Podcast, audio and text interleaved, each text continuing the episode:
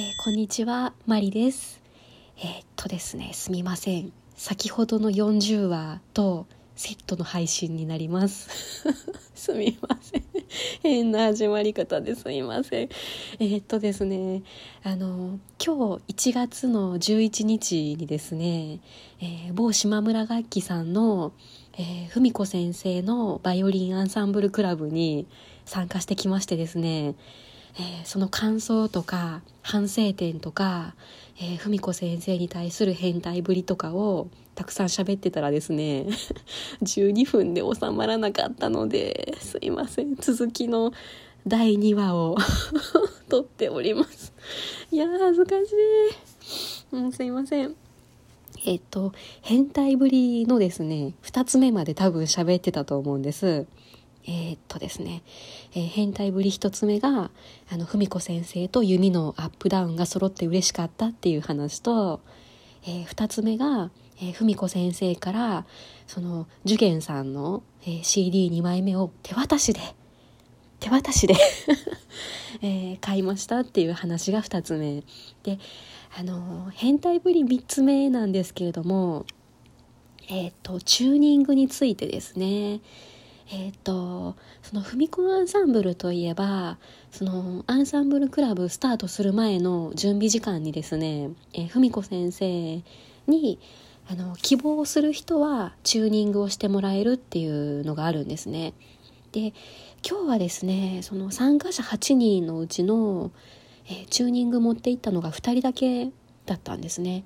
なので、まあ、あとの6人はあの私含め6人はまあ、あの自分のチューナーとかでチューニングをしたっていうそんな感じなんですね。であのこれはですね、ま、私今までのレッスンの経験からが一番大きいんですけれどもあの自分の楽器は自分のバイオリンのチューニングは自分でして当たり前っていう、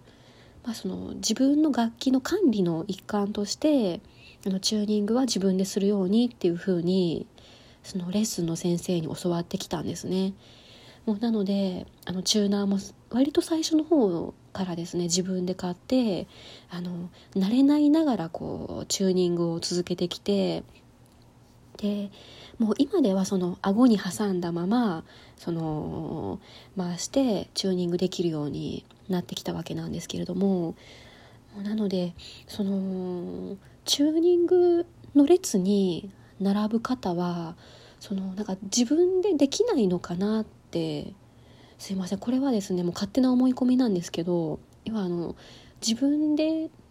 できないから文子先生にやってもらってるのかなって勝手に思っちゃってたんですよね。でこれが大きな間違いでですねあのその文子アンサンブルに参加してる文子組の方もいらっしゃるので、えー、その方とですねあのちょっと今日話してたんですけれども、えー、そこでですねそのチューニングの文子先生によるチューニングの本当の意味を教えてもらいましてですね私は今絶賛公開中なんですよ。むちゃくちゃ後悔してます。チューニングしてもらえばよかった。その、あの、文子組のお姉様が言うにはですね、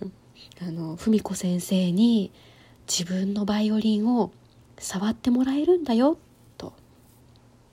文子先生が、そのバイオリンの顎を乗っけたところに、自分も顎を乗せれるんだよって教えてもらえたんですよ。何その幸せな状況？えー、関節顎。なんじゃそりゃ。関節顎 ちょっと多分言い方おかしいと思うんですけど、いや、いや、それ言われて、はってなったんですよ。いや、文子先生に私のバイオリンに触れてもらえて、で、その文子先生が顎を乗せたところに、もうなんなら弓も触ってもらったものにですね、え私もその後顎を乗せて弓も触れる。えー、やば。やばいですよ。なんて幸せな。えー、そうなんですよ。よくよく考えたらそうですよね。で、ちょっとあの、納得してしまいまして今日。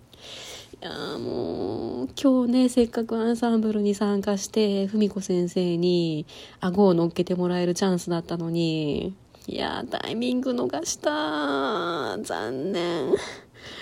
でまああのこんなことを公然と言うとあの私の変態ぶりがバレてしまうのでえ表向きはですねあのせっかくアンサンブルでみんなで音を合わせて弾くのでその文子先生要はあの同じ人の基準でチューニングしてもらった方が音が合うでしょと。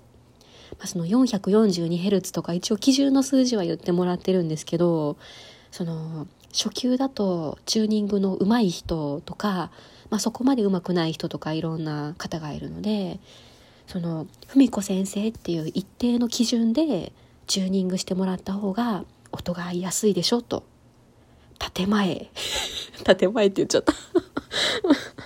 もうそういうあのー、公然とした理由を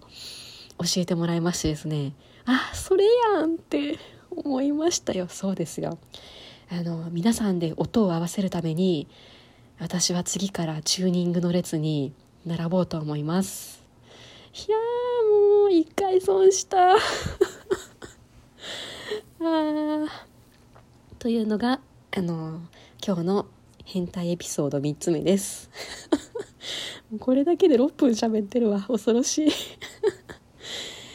えー、そんなわけでですねまああの何ですかね。私は多分あの踏み子組の皆さんの中でも幸せな方で、まあ、あの関西に住んでるのであのまあ、文子先生に直接会う機会があるその受験さんのライブもそうですしあとはそのあの人数があの制限されているアンサンブルその定員が一応あるんですね。定員何名っていうふうに決まっていてでそこに滑り込みなんですけど一応入ることができてそのまあ今後はねちょちょっとあの状況次第でどうなるか分かんないんですけれどもあの一応月に1回文子先生に会えるチャンスがあるっていうのであの恵まれてる方だと思うんですよね。で、まあ、やっぱりあのその文子組の LINE のオープンチャットとかいろんなのを見てるとその関東の方に住んでたりとか北海道の方に住んでたりとか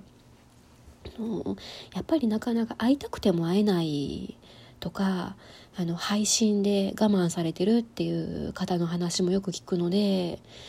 うん、あのちょっとだけ申し訳ないなっていう気持ちもありつつ、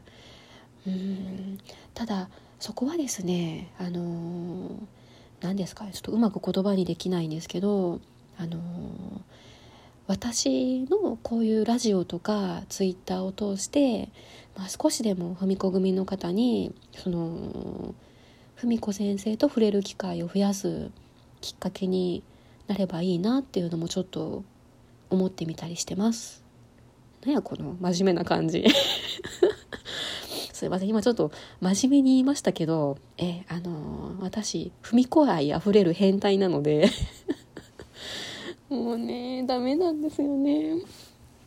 えもうきっとこのラジオを聴いている方はですねもう同じように踏み子愛あふれる方が多いと思うのであの私のこの感じ分かってくださるといいなと思ってるんですが。ねえ。あの多分バイオリンを始めてなかったらあのこんなに文子先生にのめるのめり込むこともなかったと思いますし本当にいいタイミングでバイオリンを始めてそのいやあのこれはいいタイミングではないんですけど、まあ、その緊急事態宣言とかあのそういうのがあって外出自粛の状況にならなかったら多分こんなに YouTube を見ることもなかったと思うんですよね。でまあ、あのいろんな人の YouTube を見てる中で文子先生の動画もその原稿感とかあの雑談の回とか いろんなのが上がってきてであのそこであののめり込むきっかけにもなりましたしあの文子先生をはじめ文子組の皆さんともあの直接会う機会ができたりツイッターで交流ができたりラジオトークでいろいろお話ができたりできているので私すごい今楽しいんですよね。楽しいんですよ。あのー、本当にバイオリンが好きっていうだけじゃなくてそのバイオリンをもっともっと好きになってくれん好きにさせてくれる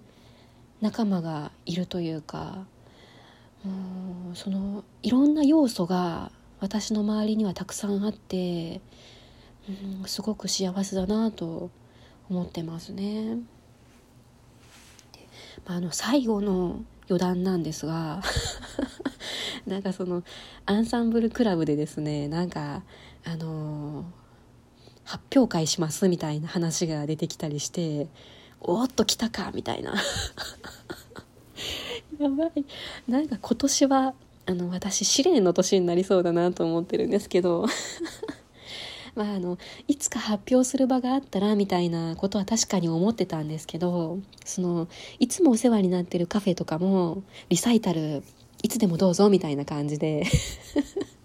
言ってくれていたりとか、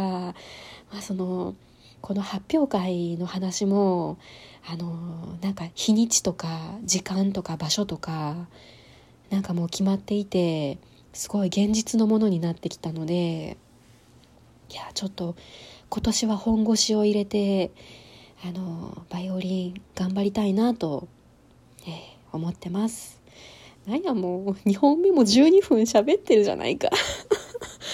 いません、もう、2本セットでぜひお聴きください。